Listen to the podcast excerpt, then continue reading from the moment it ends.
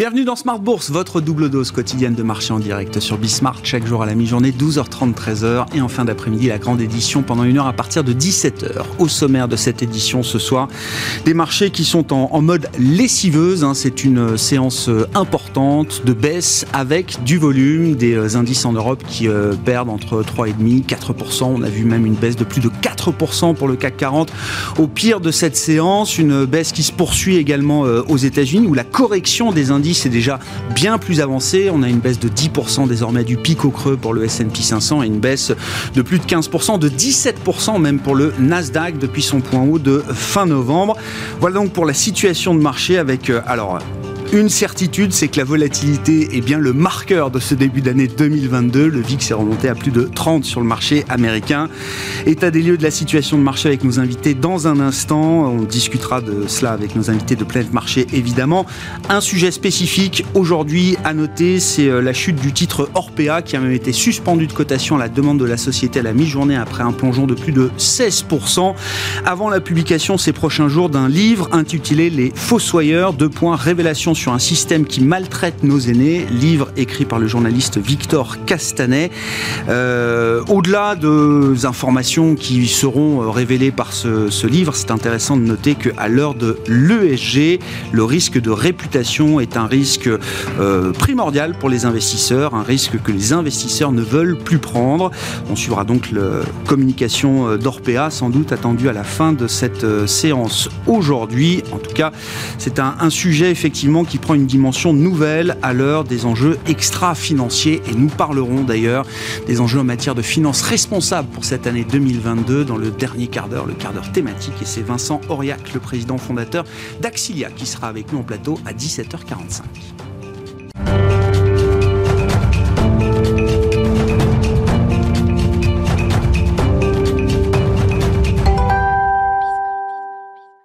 Les infos clés d'une séance compliquée pour démarrer cette semaine sur les marchés, hein, dans une séquence qui est déjà très animée, très intense depuis le début de l'année. Le résumé du jour donc avec Alix Nguyen. Le mouvement vendeur va crescendo à Paris, à New York. Wall Street poursuit son repli. La semaine dernière marque la pire que le Nasdaq ait connue depuis mars 2020, avec une baisse de 7,6%. L'indice est désormais perdant de plus de 14% depuis son record de novembre. L'indice VIX, qui mesure la volatilité sous-jacente du S&P 500, est passé au-dessus des 30 points. Beaucoup de nervosité en cette veille de réunion du comité de politique monétaire de la Fed Réunion de deux jours au sortir de laquelle nous devrions en savoir plus quant au calendrier du prochain resserrement monétaire de l'institution. On rappelle qu'il s'agirait du premier depuis 2018. À noter également que les tensions géopolitiques autour de l'Ukraine inquiètent le marché. Le département d'État a appelé les Américains à quitter immédiatement l'Ukraine alors que Moscou concentre de plus en plus de soldats à la frontière entre les deux pays. Les ministres des Affaires étrangères de l'Union européenne doivent discuter aujourd'hui de la situation en Ukraine avec le secrétaire d'État américain Anthony Blinken. De plus impacté, on retrouve au niveau européen les valeurs technologiques, mais aussi celles liées au voyage loisirs. À Paris, Capgemini dégringole, Worldline, ST Microelectronics et Air France KLM aussi. Sur le plan macroéconomique, dans la zone euro, au mois de janvier, la croissance de l'activité a ralenti dans le secteur privé, amoché par les conséquences de la rapide propagation du variant Omicron.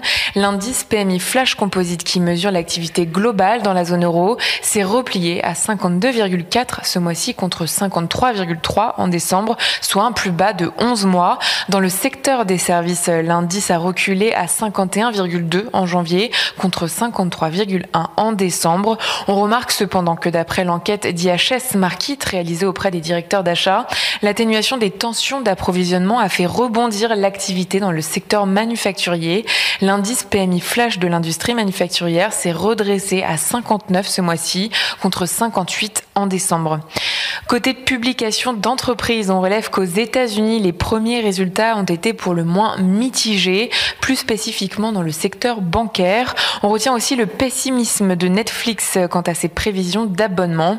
Cette semaine, environ un tiers des sociétés du S&P 500 s'apprêtent à publier leurs résultats trimestriels, dont les deux premières capitalisations américaines, Apple et Microsoft. Plus globalement, l'agenda macroéconomique de la semaine s'annonce chargé, avec les premières estimations du PIB au quatrième trimestre en Europe et aux États-Unis, mais aussi l'indice PCE des dépenses des ménages américains. On termine avec une chute fulgurante. À la mi-journée, l'action Orpea a subitement décroché. Le titre a chuté de près de 20% avant d'être suspendu de cotation à la demande de la société. Le facteur en cause, un livre à paraître mercredi et intitulé Les Fossoyeurs, révélation sur le système qui maltraite nos aînés. Tendance, mon ami, chaque jour à 12h30 et 17h avec Alix Nguyen dans Smart Bourse sur Bismart.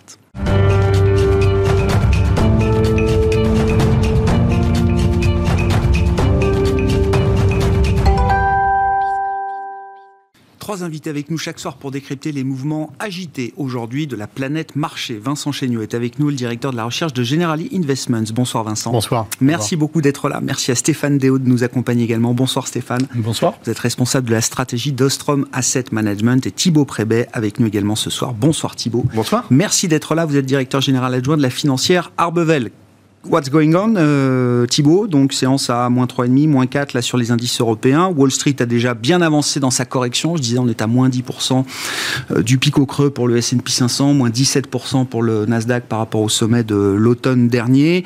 Euh, il y a une première phase de correction où effectivement on purgeait des excès un peu trop spéculatifs. Est-ce qu'on rentre dans quelque chose d'autre euh, désormais, Thibaut?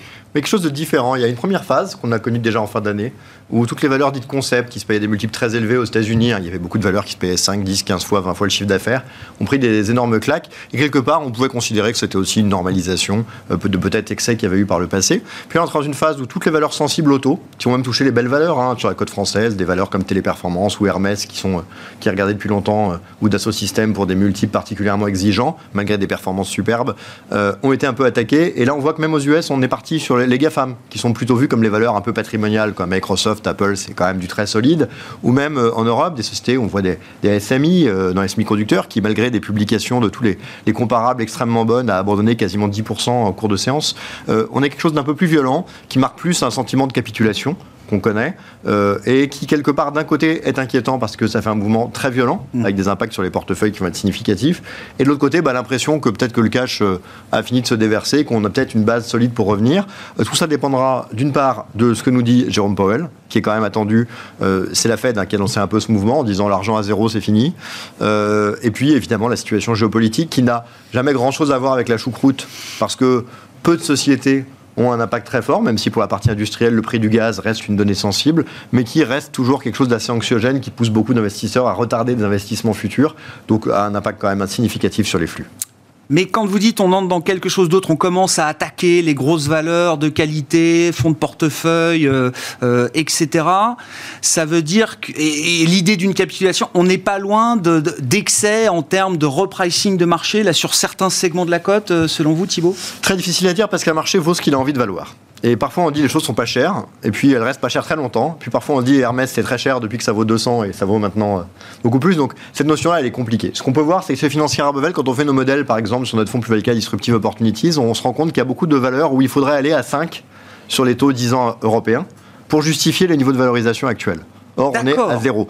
Donc, quand on dit les taux pourraient, sur l'Allemagne, passer de moins 0,30 à plus 0,2, que les hausses de taux aux US, où les valeurs sont chères et où les taux reviennent à des niveaux qui sont plus utilisés pour les modèles euh, euh, au jour le jour, c'est pertinent. Que ça se ramène sur l'Europe, c'est évidemment cohérent parce que le Nasdaq est le marché leader. Mhm. C'est en même temps toujours forgeur d'opportunités parce que les niveaux sont euh, vraiment pas très chers et, créent plutôt des, des, opportunités qui sont majeures. Pour autant, à quel moment le marché décide qu'il allait trop loin, on ne le sait jamais. On l'a vu à chaque fois. Après ce genre de mouvement, on a à nouveau une reprise qui est élevée. Est-ce que ça peut attendre un mois, deux mois, trois mois, six mois? J'en ai pas la moindre idée. Je, sens que d'un point de vue microéconomique, on retrouve des opportunités. On arrive vers les publications, qui par exemple en novembre, hein, après septembre-octobre, qui avait été très chahuté, ont redonné beaucoup de souple à ce, ce type de valeur. Après, moi je discute avec beaucoup d'investisseurs, dont beaucoup qui voyaient la baisse, qui l'ont vu venir, qui la voient. Tous cherchent le moment pour se repositionner personne ne se dit je suis inquiet à long terme ou il faut sortir de ces logiques-là, plus avoir de Nasdaq. Tout le monde dit j'essaie juste de trouver le moment pour y aller, en sachant qu'il faut peut-être pas attraper le couteau qui tombe, mais, mais l'idée sur laquelle il faut y être pour les dix prochaines années, c'est une évidence. Et quand on est dans cette logique-là, je trouve qu'on gagne beaucoup de force pour le court terme, même si c'est jamais agréable de voir des corrections euh, intenses. Commentaire sur cette séquence de marché. Alors, on, peut élargir d'ailleurs un petit peu la, chronologie. Hein. Je ne sais pas jusqu'à quand est-ce que vous souhaitez remonter, euh, Stéphane Déo, dans le temps pour analyser ce qui se passe aujourd'hui sur les marchés. Moi, ce qui m'impressionne, c'est quand même la, la vitesse des marchés euh, aujourd'hui. Et c'est pas juste euh, sur cette, cette séance, mais le, repricing du marché obligataire était quand même très très rapide. Je veux dire que le U-turn de la Fed a été très rapide également. Et derrière, on voit que sur les actions, là aussi, les mouvements vont très très vite et les écarts sont mm. déjà impressionnants. Euh, aujourd'hui. Non, alors je suis assez d'accord avec ça. Ça me rappelle un peu 2018, si vous vous souvenez, les, taux ont monté, monté, et puis la, bourse euh, s'en souciait pas vraiment, et puis à un moment donné, ça casse, et la bourse a, énormément corrigé. Là, c'est la même chose. On avait un quantitative euh, easing qui devait disparaître de la Fed, et puis après, on a commencé à parler des hausses de taux, et puis maintenant, on commence à parler de quantitative tightening. Donc, petit à petit, c'est devenu de plus en plus difficile, et à un moment donné, le, marché craque. Et je crois qu'on est en, en plein là-dedans, à l'heure actuelle. Ce qui est vraiment impressionnant. Avec juste petite parenthèse, avec un taux 10 ans américain qui a jamais dépassé un 90% quand même. Oui, oui, oui, complètement. Ce que je veux dire, c'est qu'on ne parle pas de 10 ans américains à 3%. Et ça, c'est très inquiétant, parce que ça veut dire que si le marché n'est euh, pas capable d'absorber des taux à 2%, si on n'est on est même pas à 2, hein, comme vous l'avez dit, on en est loin, euh, ça veut dire que le pouvoir de, la Fed et la, la, marge de manœuvre de la Fed est quand même très, très limité parce que s'il y a panique à bord à, 1,8 sur les taux 10 ans américains, ça vous donne un peu l'ordre de grandeur de, la marge de manœuvre de la Fed. Donc ça, c'est assez pertinent et c'est assez inquiétant en même temps, malheureusement. Mais ce que je trouve intéressant sur la correction, c'est qu'on a bien vu les taux qui montaient, donc on a vu certains compartiments de marché euh, souffrir beaucoup. Il y a un exemple typique, c'est la partie des entreprises du Nasdaq qui font pas de bénéfices. Donc ces entreprises, c'est des startups qui n'ont pas de bénéfices, qui vous disent investissez dans un an, dans deux ans, dans trois ans, euh, je gagnerai plein d'argent. Donc il faut être patient. Alors quand les taux sont à zéro, vous pouvez être patient. Quand les taux commencent à monter, ben, vous perdez en patience. Et donc, c'est des entreprises qui ont beaucoup, beaucoup sous-performé depuis un mois. Là, c'est totalement différent. C'est tout qui part en même temps. Et en fait, on a regardé ces phases de marché, on s'aperçoit qu'il y a beaucoup d'ETF, c'est-à-dire que quand vous êtes un gérant, beaucoup de gestions ont du mal à tourner leur portefeuille, à vendre tout en même temps, parce que vous avez 20, 30, 50 lignes. Donc vous allez vendre un ETF sur un secteur ou même sur l'ensemble d'un euh, indice, et donc ça revient à tout vendre en même temps. Et donc il y a des aberrations, je pense, parce que dans des phases comme ça, le marché n'est pas suffisamment discriminant. Euh, et donc, il y a certains titres qui, oui, doivent être pénalisés parce que les taux montent, parce que incertitude sur la croissance, parce que Dieu sait quoi. Mais je trouve le, la corrélation entre tous les titres un peu excessive. En, gros, tout le monde est pénalisé. Euh, c'est ça, l'idée que c'est une nouvelle phase de la, de la correction qui emporte tout le monde. Et ça, c'est très nouveau. C'est plus du tout cette rotation sectorielle euh, et des marchés discriminants comme on a eu jusqu'à bah, il y a quelques jours, quelques semaines. Hmm. D'accord avec cette analyse, euh, Vincent. Quels sont les éléments complémentaires qu'on peut euh, qu'on peut apporter dans la séquence? Effectivement, on a déjà des corrections 10% pour le S&P 500, mais c'est déjà 17% pour le Nasdaq. Je parle même pas des cryptos. Le Bitcoin est à moins 50. Les non-profitable stocks, c'est du oui moins 40 euh, depuis déjà quelques mois maintenant. et puis il y a également l'idée des, des flux du retail, euh, qui ont été quand même une partie prenante très importante dans le rallye général depuis depuis mars 2020 et c'est assez nouveau. Le poids du retail a pris quand même beaucoup de place dans les marchés américains notamment. Ouais. Alors précisément, les questions de positionnement, je pense, sont importantes. Euh, personnellement, je pense qu'il y a des phénomènes ponctuels il y a des phénomènes qui vont nous embêter toute l'année. Mais, mais, la comparaison avec 2018 me semble trop pessimiste. Je vais revenir. Sur les éléments ponctuels, euh, bah, on a le, le, positionnement en particulier. On observe dans les enquêtes auprès des investisseurs, les investisseurs étaient devenus beaucoup plus prudents sur la croissance et les profits mais quand même très surpondéré sur les actions. Et on a vu des flux phénoménaux l'année dernière dans les, dans les fonds actions, et ça s'est poursuivi en début d'année. Et là, je crois qu'on a, on a un trou d'air. Donc il y a la question de, de, de positionnement. Alors en plus, on a les saisons des résultats qui commencent. Et on a eu une séquence deuxième trimestre, troisième trimestre euh, avec euh, des résultats qui étaient assez phénoménaux.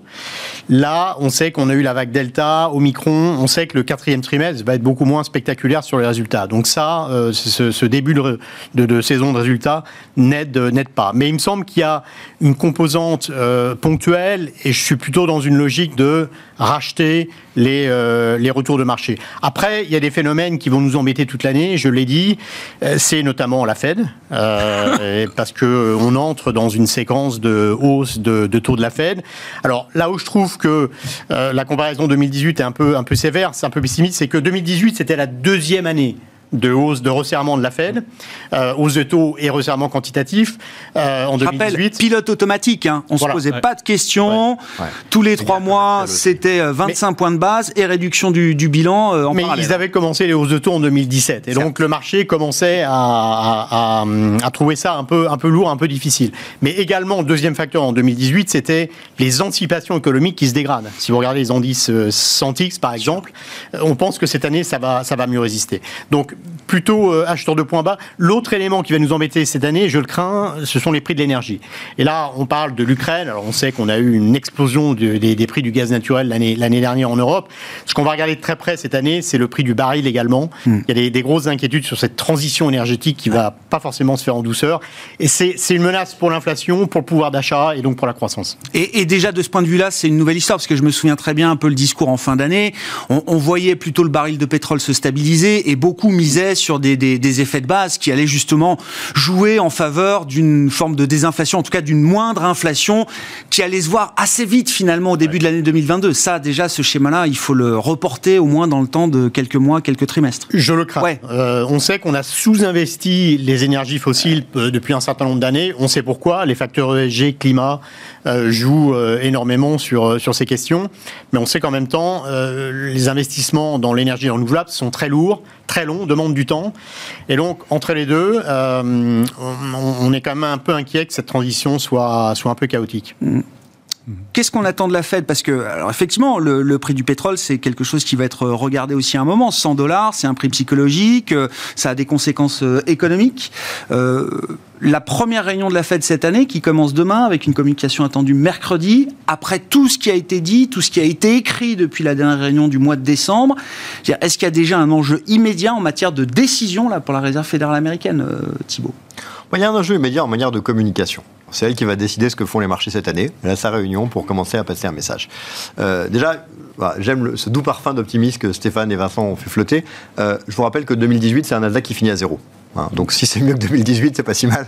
Parce qu'au final. Avec moins 20 sur les 15 derniers jours de l'année, enfin sur le mois de décembre. sur novembre-décembre, ouais. Mais bon, voilà, c'est une année qui a fini à zéro. Bon, si cette année on fait moins 15 avant de les récupérer, euh, la Terre s'en remettra aussi au milieu d'un nombre d'années haussières qui a été impressionnante. Mais surtout, un nombre d'années de hausse des résultats des boîtes du Nasdaq qui a été impressionnant. C'est-à-dire qu'il faut quand même jamais oublier de lier ça.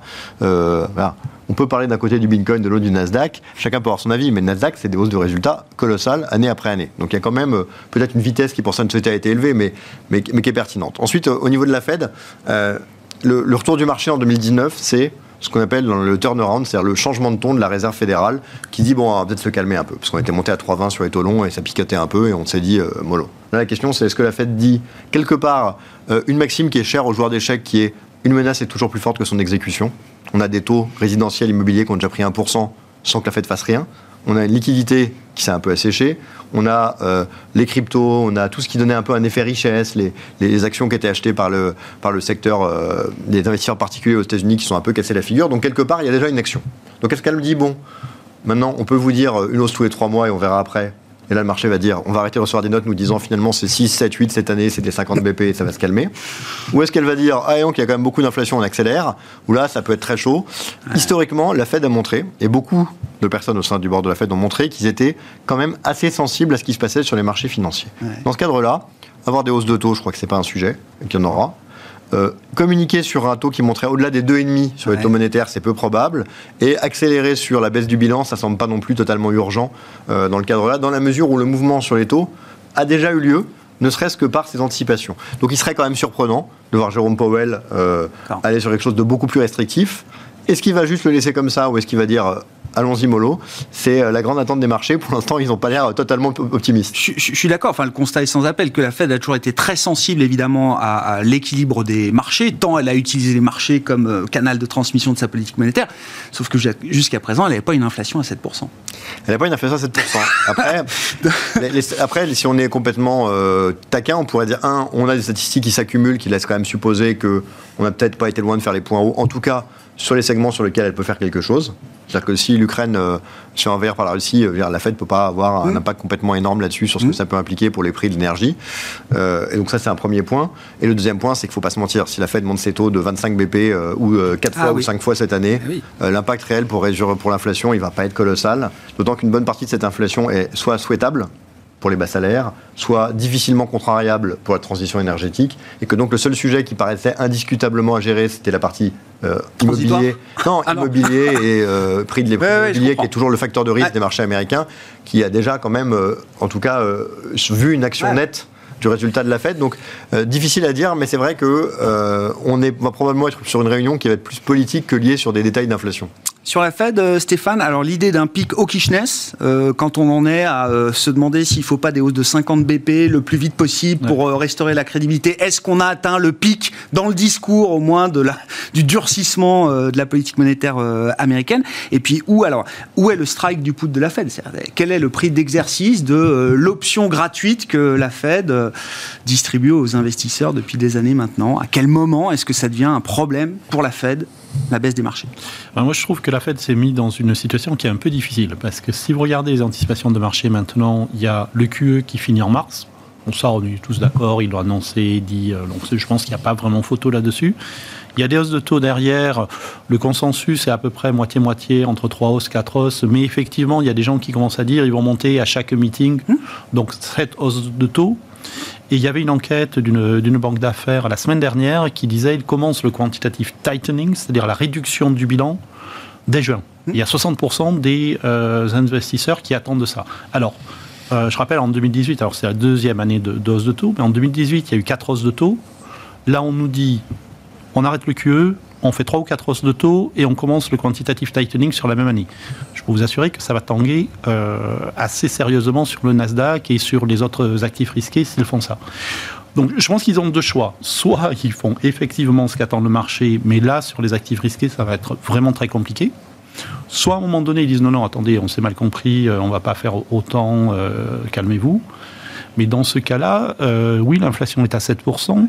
Vous avez la moitié des composantes qui sont au-dessus de 4%. Donc vous avez maintenant des pressions qui sont sur quasiment tous les secteurs. Vous avez des salaires qui se baladent entre 4 et 5% en fonction de la façon dont vous le calculez. Enfin, je ne veux pas rentrer dans, trop dans la cuisine des économistes. Mais si la Fed commence à dire non, mais vous inquiétez pas, on est là, on va maintenir le Nasdaq, vous avez un vrai problème de, de spirale inflationniste. Donc en fait, ils vont être obligés de. On appelle ça du bang bang theory. C'est-à-dire Vous allez soit vous sautez sur les freins, Ouais. soit vous ressautez sur l'accélérateur. Mais c'est très difficile de trouver le, le juste milieu. Et donc je pense qu'en termes de visibilité de la politique monétaire, ça va être très compliqué. Et donc, quand il n'y a pas de visibilité, ben, les marchés n'aiment pas, et donc euh, ça va rester extrêmement volatile. Mais on est vraiment dans une situation, je pense, ils ont énormément attendu. Ouais.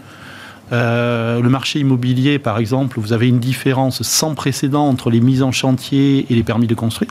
C'est-à-dire qu'on on alloue des permis de construire, on n'arrive pas à mettre les mises en chantier parce qu'il n'y a personne pour les faire. Il y a- le, le secteur est en pleine surchauffe et ils achètent toujours des MBS, c'est-à-dire des, euh, des papiers pour stimuler l'offre de crédit. C'est fou.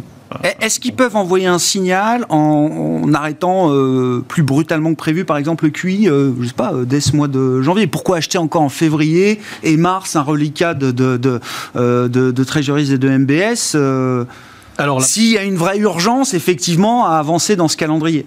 Alors la Banque du Canada l'a fait, euh, mais bon, la Banque du Canada n'a pas forcément le même impact que, que la Fed. Le problème, c'est qu'on a eu un changement des attentes du marché depuis septembre qui est absolument phénoménal. Mhm. Si euh, vous arrêtez le QE encore plus vite, vous- êtes en train implicitement de dire au marché, vous avez raison de, de bouger dans cette situation. Et d'ailleurs, si euh, il y a des surprises dans le futur, ce sera encore plus euh, au quiche, encore plus rapide en termes de Mm. resserrement monétaire. Vu l'état des marchés, je ne suis pas convaincu que ce soit le bon euh, message à faire passer à l'heure actuelle. Surtout qu'il y a une très forte incertitude sur l'inflation. Donc euh, là, il y a eu un resserrement monétaire implicite très fort. Je pense qu'il faut donner un petit peu du temps au temps et euh, je ne serais pas étonné que Powell botte un petit peu en touche en nous disant bah, écoutez, euh, on va finir le QE en mars. Je rappelle quand même qu'en mars, vous allez avoir le QE qui est fini, une inflation qui va être, euh, allez, je vous le fais à 6, mais probablement plutôt 7, et un taux de chômage à 3,5. Hein. Ah oui, mais- 3,5, c'est le oui. niveau le plus bas d'avant la crise. Donc, on est, et vous avez des taux directeurs à zéro. Ouais. Euh, je suis désolé, mais il y a un des chiffres qui est faux hein, là-dedans. Donc, il va falloir en changer un. Ouais. Vous dites, Vincent, la, Fed, c'est un sujet qu'on va se traîner, entre guillemets, toute l'année. C'est-à-dire qu'on n'aura pas de réponse demain soir sur une stratégie claire et définie. On va naviguer à vue en permanence. entre surréagir parce qu'on est très en retard ou finalement laisser se développer peut-être encore un peu plus l'inflation Est-ce que la Fed est capable de délivrer ce qui est dans le marché aujourd'hui? Est-ce que le risque est qu'elle délivre beaucoup plus, hum. un peu moins? Non, je dois dire qu'on avait prévu beaucoup de volatilité cette année, euh, en particulier parce que la, volatilité taux a monté et les banques centrales y contribuent parce qu'on va osciller entre cette volonté de juguler l'inflation d'un côté et de l'autre maintenir des conditions financières assez accommodantes pour encourager la poursuite de la reprise. Donc euh, ça va être difficile de, placer le, curseur, mais je partage l'idée que la Fed part d'une position où la politique monétaire n'est pas du tout adaptée. En fait, on a un output gap euh, qui est proche de zéro, donc une économie qui tourne quasiment à plein régime, et une politique monétaire qui est encore extrêmement accommodante. Mm. Donc, il faut normaliser, mais ne pas normaliser trop vite parce que ça peut choquer le marché et casser la reprise. Donc, c'est quelque chose de très délicat. On peut faire confiance à la Fed parce que je pense qu'il maîtrise cet exercice, euh, notamment en termes de communication. Mm. Mais c'est sûr qu'il va y avoir des, des, coups de, des coups de volatilité.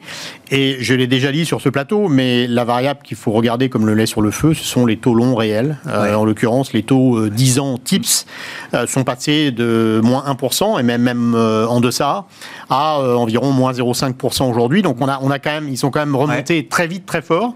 Ça reste négatif. Euh, je pense que sur ces niveaux de taux réels, euh, on doit garder des multiples actions assez élevées. Mais si effectivement euh, les taux réels continuaient de, monter fortement, en particulier avec les, les, évolutions des anticipations sur la Fed, c'est clairement une menace pour le marché d'actions. Donc la, la, Fed va devoir euh, naviguer, euh, inflation, conditions financières, et ça va causer de la volatilité. Mais en l'occurrence, il me semble très très improbable, hautement improbable, que la Fed remonterait de 50 points de base, par exemple, au mois de mars. Euh, je pense qu'ils veulent vraiment éviter des chocs sur le marché. Ils veulent essayer d'être prédictifs. Alors certes, ils ont très nettement modifié leur, leur, guidance, mmh. mais ils vont vouloir éviter les chocs.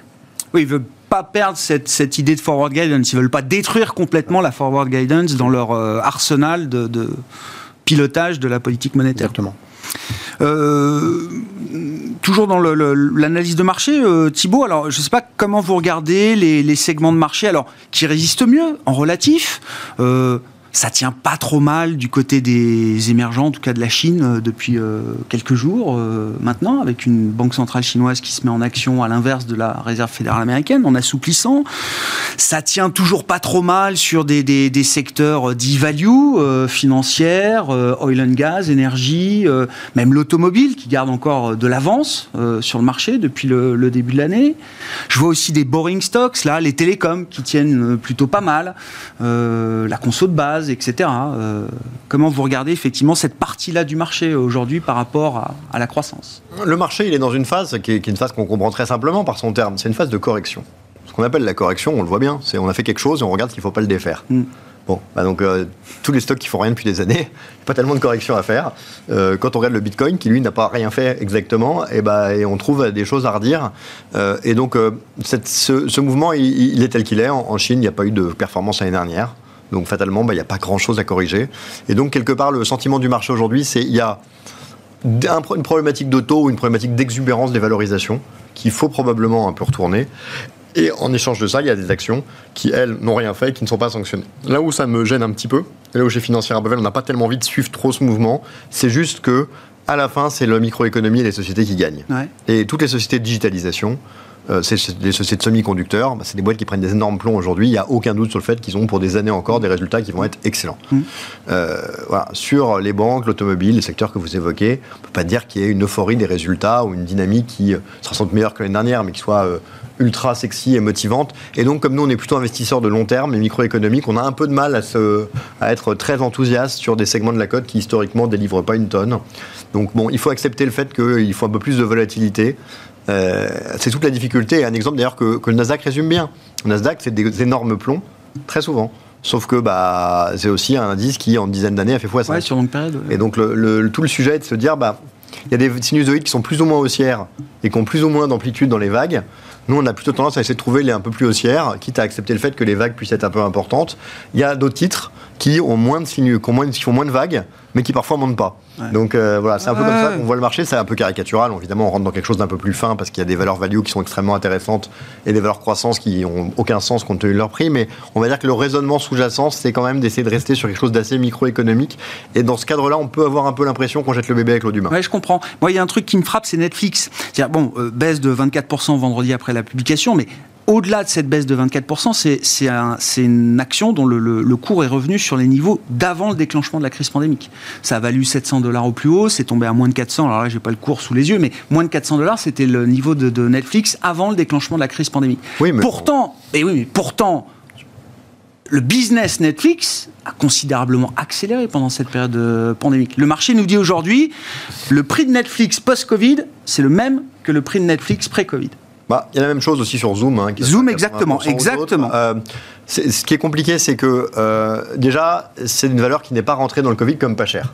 Donc la valeur de départ, on sait qu'on a toujours des instituts qui prennent un point qui les arrange pour essayer de comparer, parce qu'ils prennent parfois début mars pour les statistiques économiques, ce qui n'a aucun sens.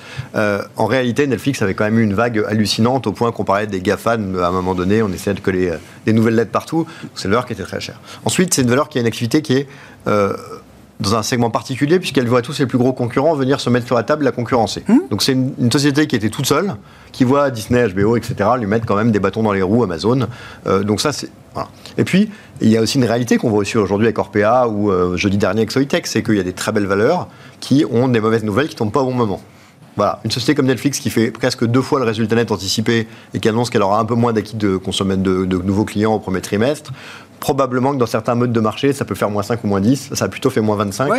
Voilà. Mais il ne reste pas moins que c'est assez impressionnant et que, euh, effectivement, le marché détricote un peu bah, les actifs plus que détricoter, ouais, c'est ça. C'est on revient à la case départ pour certains dossiers euh, emblématiques. Alors que, par exemple, dont le business a profité. Société comme ASML aura, elle, beaucoup corrigé, mais toujours probablement deux à trois fois plus, plus élevé que sur les niveaux de 2020. Donc, tout n'est pas sanctionné de la même manière. Netflix a une situation qui est quand même relativement atypique, d'une part, euh, compte tenu de la concurrence, mais aussi d'autre part, compte tenu quand même, il faut, faut le saluer, d'une adoption de cette idée de l'abonnement par tout le monde qui ouvre aussi des nouvelles possibilités. C'est-à-dire qu'ils ont un gâteau qui est peut-être un peu plus challenging, mais qui a quand même tendance à augmenter. Hein. Aujourd'hui, c'est trouver des foyers où personne n'est abonné ni à Netflix, ni à Disney, ni à mhm. Amazon, ça devient quand même euh, pas complètement évident.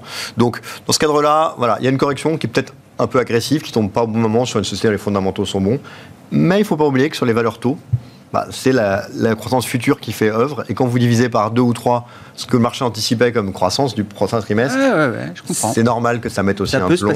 C'est aussi, la vie. On peut citer HelloFresh, valeur qu'on aime bien aussi. Euh, HelloFresh, c'est une valeur donc, du DAX. Il y a un an, elle valait plus cher qu'aujourd'hui. Il y a un an, elle anticipait 25 de croissance en 2021. Elle aura vraisemblablement fait 60.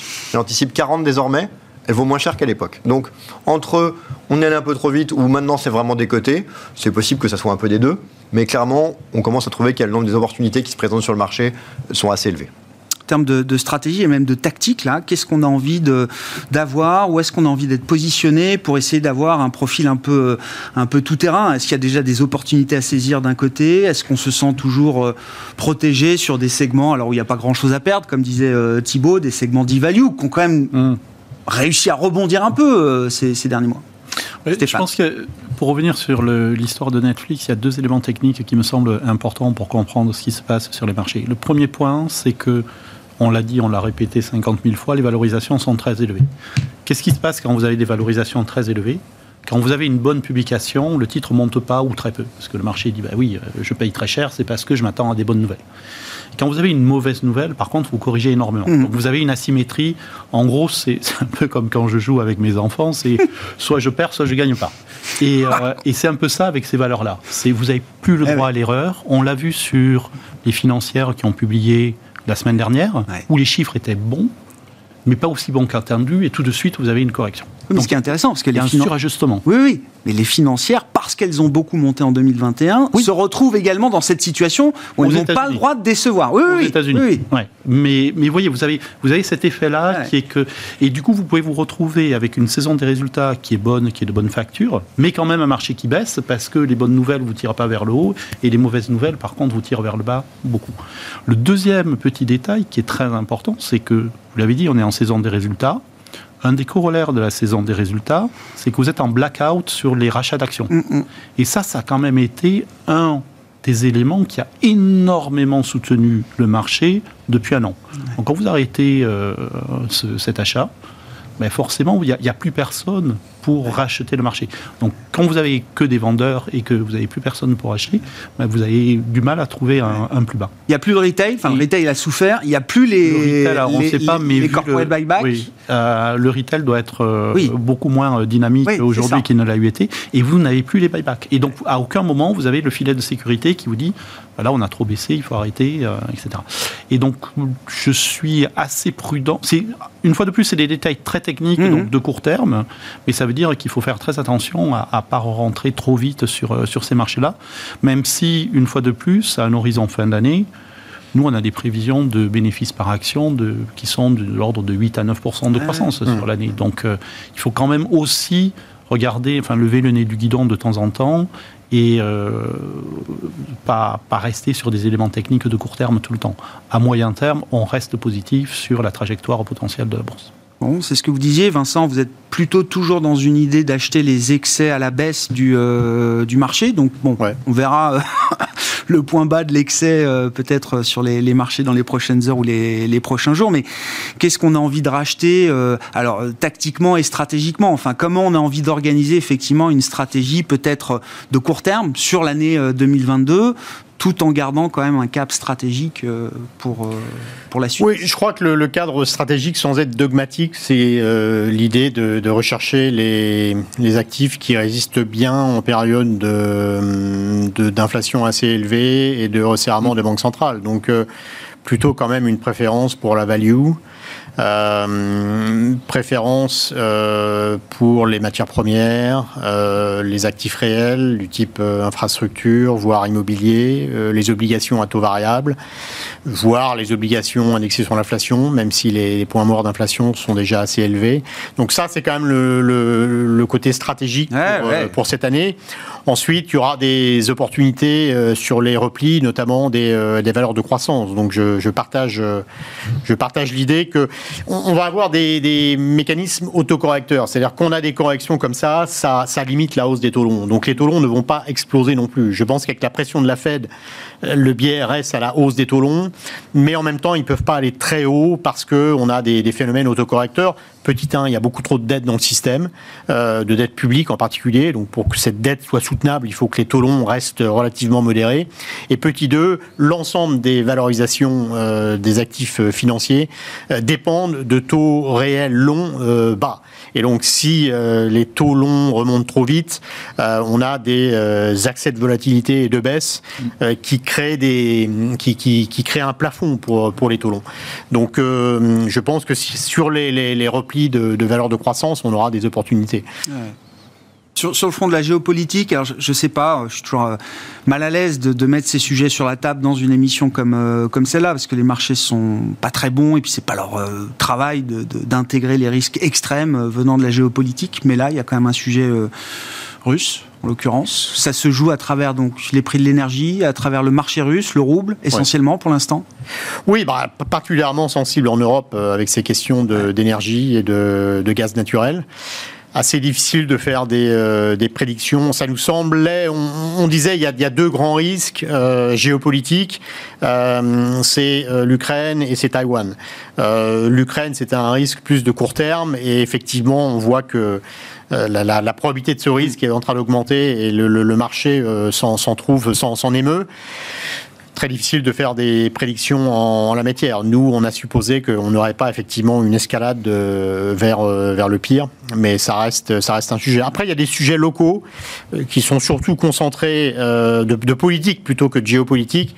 Italie, France, donc l'Europe très concernée au premier semestre mmh. avec les, les élections second semestre, les États-Unis où Biden va perdre sa, majorité. Donc on a une année quand même assez riche. Euh, le, focus de court terme, c'est effectivement euh, l'Ukraine.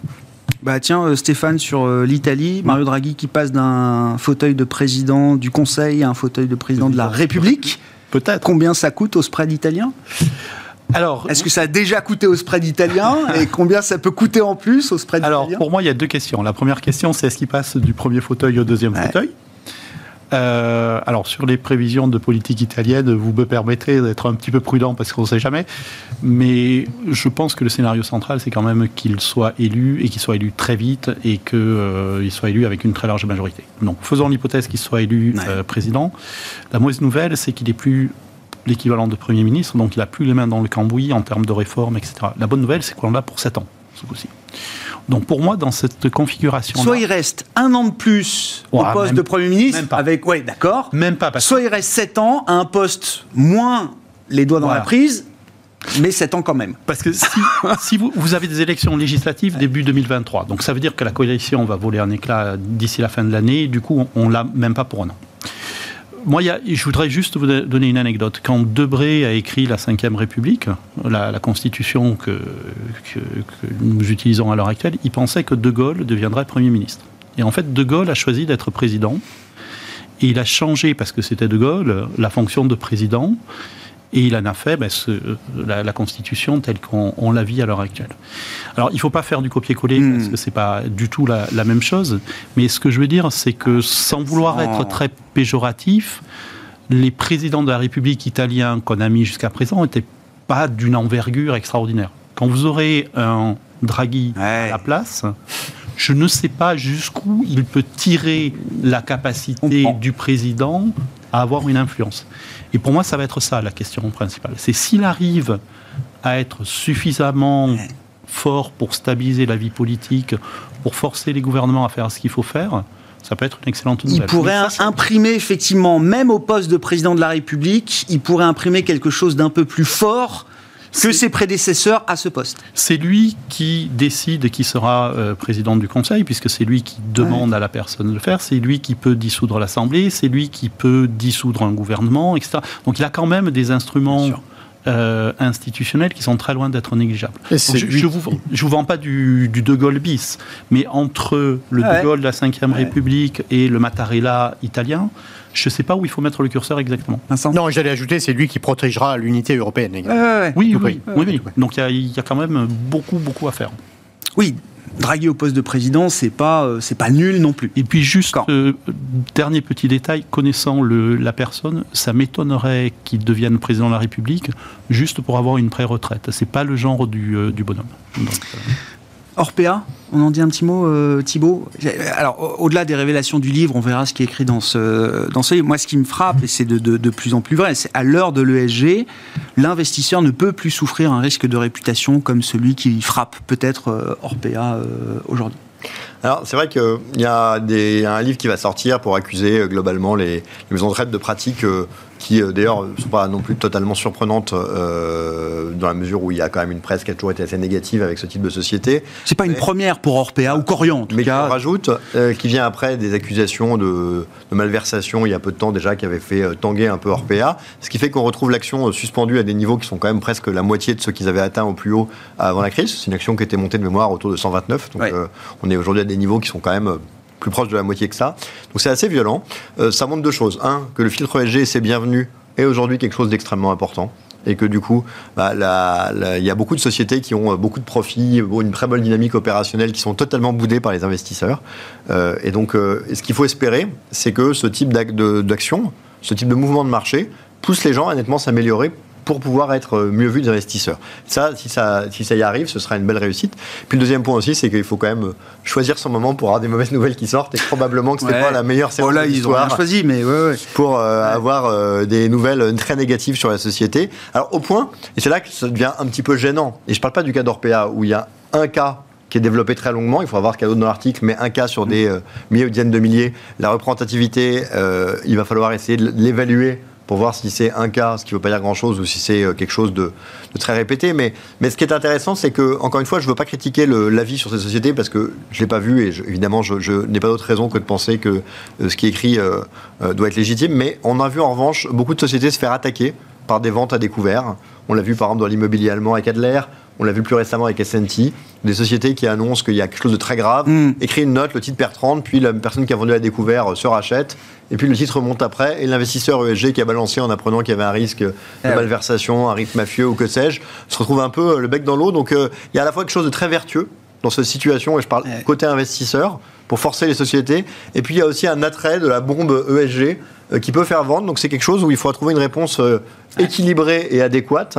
Mais cette réponse équilibrée et adéquate ne doit pas changer le fait que dans chacune de ces sociétés qui ont été attaquées, il y avait quand même des motifs qui semblaient euh, tout à fait légitimes. Et ça peut être que positif pour la société en son ensemble d'aller vers une amélioration tant qu'on trouve des, modes de fonctionnement efficaces. Merci beaucoup, messieurs. Merci à vous trois d'avoir été les invités de Planète Marché. Thibaut Prébet, la financière Arbevel, Stéphane Deo, Ostrom Asset Management et Vincent Chéniaud, Generali Investments.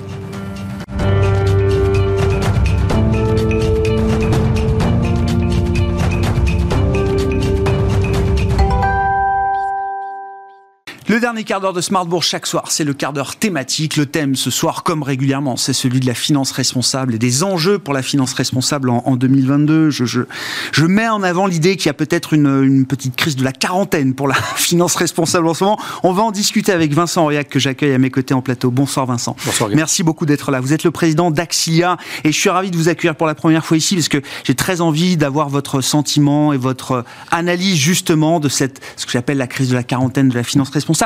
Mais parlez-nous de vous euh, déjà, d'Axilia, avec alors un outil qui est déjà une petite référence quand même sur la place euh, de Paris. En tout cas, on en entend parler. L'outil que vous avez développé, la solution que vous avez développée à, destination de vos euh, clients investisseurs, c'est le fameux score carbone, Vincent.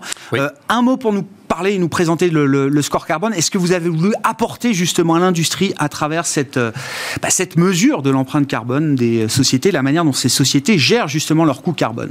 Absolument. Déjà, merci de l'invitation, Grégoire. Euh, oui, le score carbone, c'est deux ans de boulot avec une équipe de jeunes. Je pense que d'ailleurs, s'ils n'étaient pas aussi jeunes, moyenne d'âge 23 ans au bureau. Hein. Euh, donc c'est cette génération du climat qui a envie de le, défendre. Je ne suis pas certain qu'on ait, qu'on ait sorti le même outil euh, si on avait eu des gens plus âgés. Euh, ouais, deux ans de boulot. L'idée, c'est on travaille pour nos clients chez Axilia. Alors nos investisseurs, c'est plutôt des associations fondations, mais on, aurait fait la même réponse euh, avec d'autres clients. Et euh, l'idée, c'était de dire, ce qui va nous occuper pendant les 30 prochaines années, c'est le climat. Il y aura plein d'autres trucs, mais le climat, ça va être le vent de face continue pendant les 30 prochaines années. Généralement, dans l'ISR, il y a 200 critères. Nous, on a dit, il y en a un qu'on va regarder, sur lequel on va focaliser notre attention, c'est le, carbone, le CO2, les émissions de CO2, ce qui procure, enfin ce qui, ce qui crée le changement climatique. Donc on a fait un choix, on assume, il y a un biais chez nous, on a un biais CO2, changement climatique, et on s'est dit, euh, c'est quoi l'impact de changement climatique? Il va être multiple il va être à multifacette. Il y aura, malheureusement, on en voit déjà les, conséquences, il y aura des, conséquences physiques, c'est-à-dire ce qu'on appelle les, inondations, les sécheresses, les incendies. Bon, ça, c'est compliqué de, mesurer tout ça. Hein. Euh, on n'a pas encore les outils, euh, malgré que la réglementation pousse à le faire. Euh, par contre, il y a des choses dont on sait déjà, il y a des économistes qui travaillent sur le coût les dommages associés aux émissions de CO2. Euh, des économistes, hein, euh, donc des gens de notre univers. Euh, et ces gens-là nous disent il faut compter autour de 100 euros la tonne minimum pour les dommages associés à toute tonne de, de CO2 émise dans l'atmosphère. Et ça, aujourd'hui, c'est pas dans les comptes des boîtes. On n'en est pas loin sur le marché du CO2. Hein. On était à 20 euros euh, il, y a, un an. Euh. oui, oui, on vient de 20 euros, je suis d'accord. Oui, bien sûr. Pendant 15 ans, on était entre 5 et 20. ça n'intéressait personne. Je sais bien. Nous, quand on a commencé le, boulot, d'ailleurs, on était à 20. On s'est dit, mais euh, fixer 100, est-ce que c'est bien raisonnable euh, On s'aperçoit qu'on entend 100 voire 150, nous disent euh, certains experts de l'Agence internationale de euh, l'énergie ou autre. Hein, il, faut, avoir en ligne de mire plus, de, plus de 700 euros en 2050. Non mais il y a plein de rapports là-dessus. Hein. donc nous on s'est dit, on a regardé les boîtes, d'ailleurs avec une, société qui fait l'actualité terrible aujourd'hui, on s'est dit, les, les entreprises payent plein de factures, les salariés, les fournisseurs, euh, les matériaux, l'État, les impôts, il y a une facture qui n'est pas payée, c'est le carbone. Mmh. Il est émis par les entreprises, et dans des quantités parfois vertigineuses, euh, mais on n'en paye pas, les entreprises n'en payent pas les conséquences. C'est la collectivité des hommes qui paye. Et donc on s'est dit, avec tous, tous les jeunes autour de moi, on s'est dit, qu'est-ce qui se passerait si la nature qui n'a pas d'entité, qui n'est pas une entité juridique, qui peut effectivement envoyer des factures. Mais imaginons qu'elle existe. Si cette, si cette nature envoyait une facture aux entreprises sur les dommages associés au CO2 qui est émis. Hmm. Et donc, comme on est des financiers, on se refait pas. On s'est dit, euh, donc euh, une facture, c'est une quantité fois un prix. On a le prix autour de 100 euros. On a les quantités. je ne vais pas entrer dans les détails, mais ça se mesure. Il y a des scopes d'émission. Bien sûr, bien sûr. Ça se mesure. Oui, C'est même en France une obligation réglementaire et légale de les publier, en tout cas sur les scopes 1 et 2. Donc, on a multiplié l'un par l'autre. Et là, déjà, on, est, on rentre dans un autre monde, c'est-à-dire qu'on transforme en euros ce qui était une espèce de, de chose de, de chercheurs, de climatologues qui parlent en gigatonnes. Et on s'est dit, est-ce qu'avec son bénéfice, son résultat d'exploitation, est-ce que l'entreprise peut payer cette facture? On a fait tourner la moulinette, résultat des courses. On n'y a pas cru au départ, hein, parce que quand on trouve tombe sur des trucs comme ça, c'est un peu bizarre. Une boîte sur deux, on est parti du CAC 40, mmh. le plus simple, une société sur deux ne peut pas payer sa facture carbone. Bon, on s'est dit, on a dû se tromper, on va refaire, on va refaire le même calcul sur l'Europe. Même résultat. Pourquoi? Parce qu'il y a une dimension systémique. Hmm. Que vous soyez cimentier en France ou cimentier en Finlande ou en Espagne, vous faites le même produit et la facture carbone au prorata du chiffre d'affaires va être la même. Hmm. Donc vous êtes dans, la même difficulté. Voilà, donc euh, on a abouti à ça. Euh, une facture qui n'est pas payée, une facture qu'on mesure, et euh, donc une boîte sur deux pas capable de la payer. On a fait une étude en novembre dernier sur les fonds actions proposés aux investisseurs, aux épargnants qu'on retrouve dans l'assurance vie, les fameuses unités de compte. Euh, on a trouvé qu'il y avait 72% des fonds dont les sociétés qui étaient inside à l'intérieur ne pouvaient pas payer cette facture. Donc il y a un risque très fort que les investisseurs, in fine, euh, à un moment donné, le marché va regarder, il ne regarde pas aujourd'hui, hein, il regarde pas aujourd'hui. Quand il va regarder, ça va faire mal. C'est vraiment systémique. Et nous, la décision, euh, encore une fois, on travaille pour nos clients. Il n'y a pas un de nos clients qui est investi sur des fonds ou des sociétés qui n'aient pas un score de positif, soit de A, de B ou de C. Les autres, on ne veut pas prendre le risque. On accompagne nos clients sur 10, 15 ou 20 ans et on ne veut pas prendre ce risque-là. On veut bien en prendre d'autres, mais pas celui-là. oui, je voulais bien qu'on vous êtes focus client parce que euh, les parties prenantes elles sont nombreuses hein, dans cette histoire de, finances responsables. Mais euh, vous là, ce que vous me décrivez, c'est ce qui correspond aux attentes et aux demandes de vos clients aujourd'hui, euh, Vincent. Oui. Enfin, plus exactement, malheureusement, si les clients étaient extrêmement demandeurs de SG, d'ISR, ça saurait. ce marché aurait décollé depuis longtemps. Il enfin, comment ça Il décolle depuis 4-5 ans, depuis qu'il y a un label ISR, ah. depuis qu'on impose la réglementation. Le client on lui a pas demandé son avis, oui. dirais, c'est cette année. Enfin, en 10 ans, on a quand même franchi pas mal d'étapes. Il y a plus un nouveau produit qui sort aujourd'hui qui est pas ESG euh, e natif ou qui est pas, euh, euh, qui sera pas labellisé naturellement ISR. C'est souvent de l'habillage, Grégoire. C'est des fonds qui existaient avant, qui n'étaient ah pas ISR, qu'on a mis ISR parce qu'on savait que ça allait être le sens de l'histoire et la réglementation poussée pour. Est-ce que les clients leur ont demandé leur avis C'est souvent des conversions. Soit un papier, une fameuse OST à la fin du mois. Votre fonds est transformé en ISR. Mm, le nom mm, apparaît à mm, côté ben, j'y vais, ça ne coûte rien, machin. Les gens qui font le choix, nous, on est dans le monde des associations fondations. On a très peu d'associations de fondations qui demandent ça, alors qu'elles sont dépositrices je sais pas si ça se dit, elles sont dépositaires des valeurs, elles s'occupent des sûr, enfants, bien sûr. Des, personnes âgées, de l'environnement. Eh ben, il euh, n'y euh, a pas une énorme demande. Il y en a quelques-unes qui effectivement font des, efforts, mais euh, ben voilà. Donc la, la difficulté, c'est ça a été pour nous de réfléchir à quelque chose d'intelligible, de simple, pour des clients qui ne sont pas experts, c'est pas des traders, ce c'est pas des financiers. Et euh, ce qu'ils nous disaient en tout cas, c'est deux choses. On, on comprend les, euh, on, est capable d'exprimer des exclusions, pas d'alcool, pas de tabac, pas d'armes, pas d'EHPAD. On en parler si. Oui, on va en dire un mot, hein effectivement, parce que c'est euh, l'exemple du gens qui nous disaient l'ESG, ce fameux truc à 200 critères avec, où ça part dans tous les sens, quand on ouvre le capot, il y a des fils partout, on ne comprend pas. À un moment donné, on décroche. Il y a autant de discours que de sociétés de gestion il doit y avoir quand même une vérité dans tout ça. Donc voilà, donc il y, avait, euh, les gens se posaient beaucoup de questions et finalement, quand ils comprennent pas, on fait pas. Donc nous, on est reparti d'une page blanche et on s'est dit qu'est-ce qu'on pourrait faire pour objectiver tout ça? Et c'est la fameuse le carbone. C'est ça.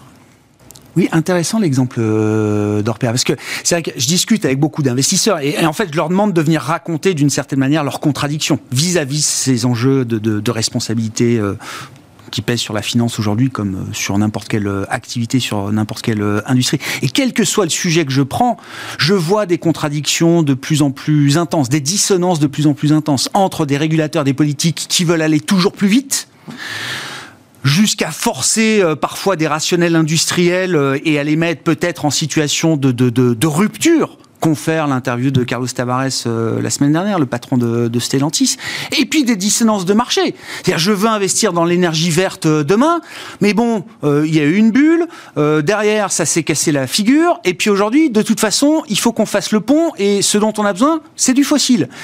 Donc, quand on voit effectivement les performances boursières de Oil and Gas et le rendement de ces euh, sociétés-là, évidemment, en tant que pur financier, on se dit, ben, faut bien que j'y aille un peu quand même. Je peux pas rater ce, train-là.